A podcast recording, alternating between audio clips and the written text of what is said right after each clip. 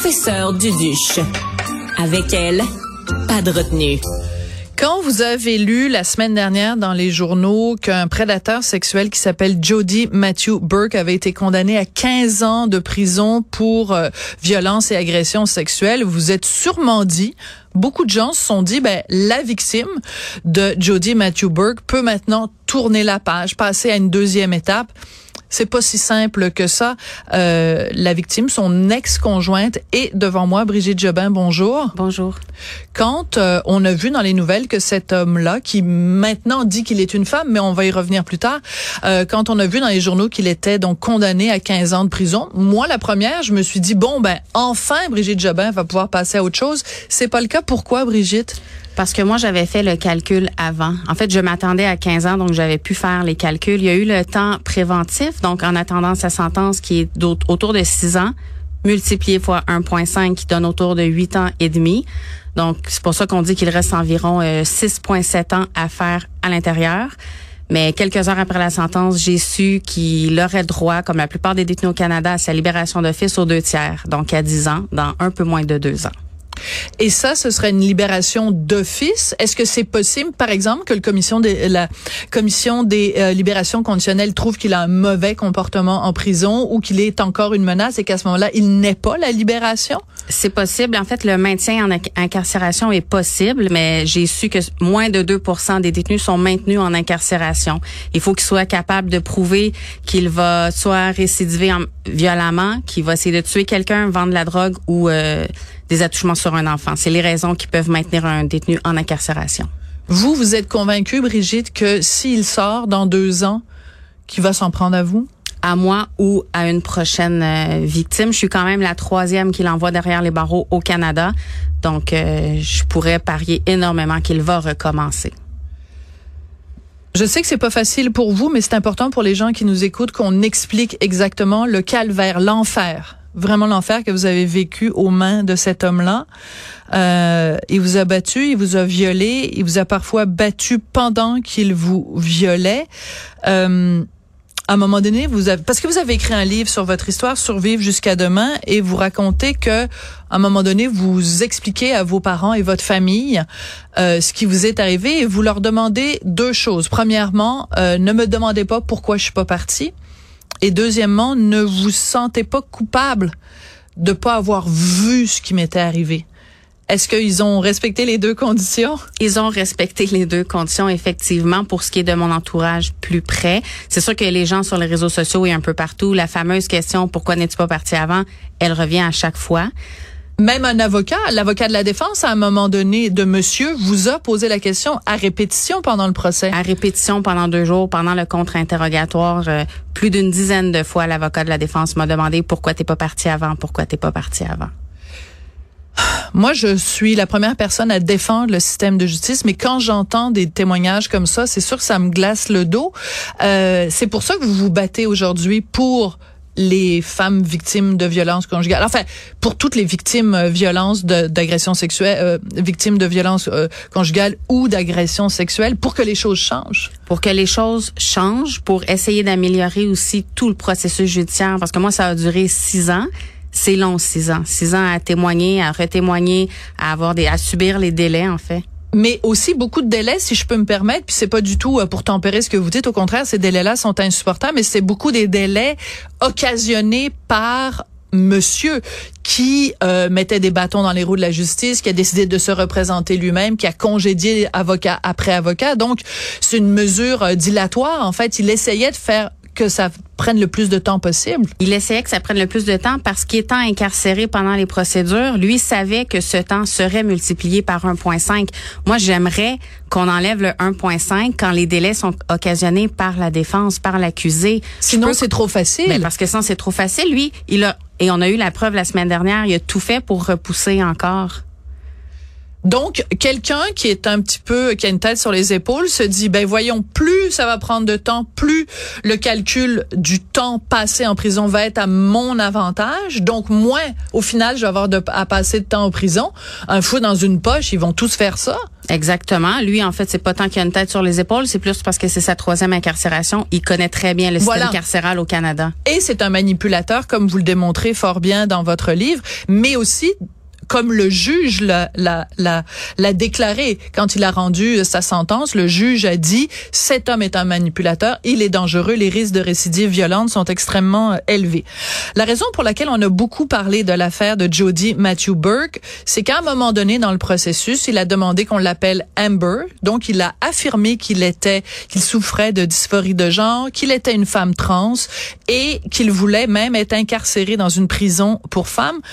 Quand vous avez appris ça, quelle a été votre réaction? J'ai été sous le choc, mais comme j'ai appris la nouvelle la semaine dernière, j'hésitais entre rire, pleurer, être découragée parce que ce scénario, je l'ai jamais vu venir. Je ne pensais pas qu'il irait jusque-là. J'ai appris par après qu'aux États-Unis, il y a plusieurs détenus qui utilisent cette tactique de dire je m'identifie comme une femme, je souhaite être transférée. J'ai appris par la suite que c'était devenu presque une mode et au Canada, on en voit de plus en plus aussi des détenus qui essaient cette tactique-là pour euh, être transféré en prison pour femmes. Il y a des gens qui réellement souffrent de dysphorie de genre et qui réellement veulent faire une transition. Vous, vous ne pensez pas que c'est le cas dans le cas de, de Jody Matthew Burke. Euh, la veille du jour où il devait recevoir sa sentence, euh, il a été hospitalisé. Alors, je veux lire euh, exactement ce qui s'est passé. Il s'est mutilé les, les parties génitales. Son avocate a dit finalement qu'il s'était... Il, s'était enlevé les parties génitales. Est-ce que est-ce que c'est juste une mesure dilatoire? C'était pour attirer l'intérêt l'intérêt vers lui? C'était pour attirer la pitié des gens? Comment vous interprétez ce geste extrêmement surprenant qu'il a fait ce monsieur-là la veille de sa sentence? En fait, il faut savoir que quelques jours ou quelques semaines avant, on a découvert que Jody Matthew Burke avait un Facebook en prison et il avait accès à un appareil euh, téléphonique, un, un, téléphone. Puis il a fait une publication où il nomme une de ses chefs de secteur en disant elle m'a refusé mon transfert en prison pour femmes parce que apparemment je n'aurais pas entrepris de démarche de changement. Donc là je pense qu'il a essayé de prouver son point, de dire je vais commencer mes démarches, après je pourrai être transféré. Je pense qu'il a voulu prouver son point. Donc, je me sectionne les parties génitales pour prouver à tout le monde que je veux vraiment plus être un homme et que je veux être une femme, c'est, ça donne une idée quand même de euh, ce qui se passe entre les deux oreilles de cet individu-là. Faut aussi savoir que la, quand on a su qu'il était à l'hôpital pour cette raison-là, son avocate a fait une demande euh, au nom de son client. Il, elle voulait réouvrir la preuve, donc recommencer l'évaluation qui avait été faite par euh, un des deux experts, parce que l'expert prétendait que toute l'évaluation ne s'appliquerait plus s'il était effectivement une femme, parce qu'il avait été évalué en tant qu'homme. Donc là, je pense que sa tentative, c'était de faire encore repousser les choses avec une réouverture d'enquête, une nouvelle évaluation, mais le juge heureusement, a refusé. Oui, le juge a été très ferme, puis il a dit ça a assez duré. Ça fait six ans que ça dure, cette affaire-là, parce que vous, les faits se sont produits en 2016. L'enfer que vous avez vécu, c'est en 2016. On est rendu en 2023 à un moment donné, on regarde notre montre là, puis on arrive en 2023, puis faut que ça, faut, faut que ça arrête de niaiser. Je pense que vous l'aimez beaucoup ce juge-là énormément. J'ai du respect pour lui depuis le jour 1 parce que je trouve qu'il a toujours été juste. Et la sentence qu'il a rendue la semaine dernière en le déclarant dangereux, je ne m'y attendais pas du tout, du tout, du tout. Alors oui, euh, je n'ai que de bons mots pour la sentence qui a qui a rendu parce que je pense que ça envoie le bon message euh, à toutes les personnes victimes de violence conjugale et aux abuseurs aussi. Oui, c'est ça, parce que c'est la deuxième partie, donc 15 ans de prison et déclaré euh, délinquant sexuel dangereux. Maintenant, on passe à l'autre partie, Brigitte, qui est la peur avec laquelle vous vivez maintenant, parce que si en effet il est, il sort de prison dans deux ans, vous avez peur qu'il arrive quoi pour vous?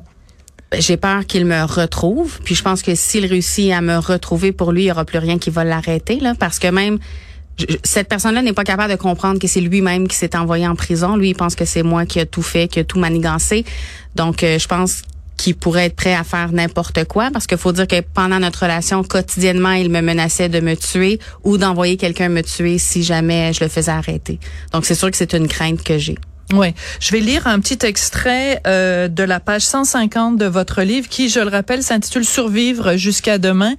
Euh, pendant trois heures, il m'a violé, frappé, étranglé, insulté. Il m'a lancé son cellulaire au visage parce qu'un de mes soupirs l'avait déconcentré pendant qu'il regardait de la pornographie. Puis, il m'a fait cet avertissement. Je veux pas te mettre de pression, mais si j'ai pas d'orgasme d'ici dix minutes, je te bats à mort.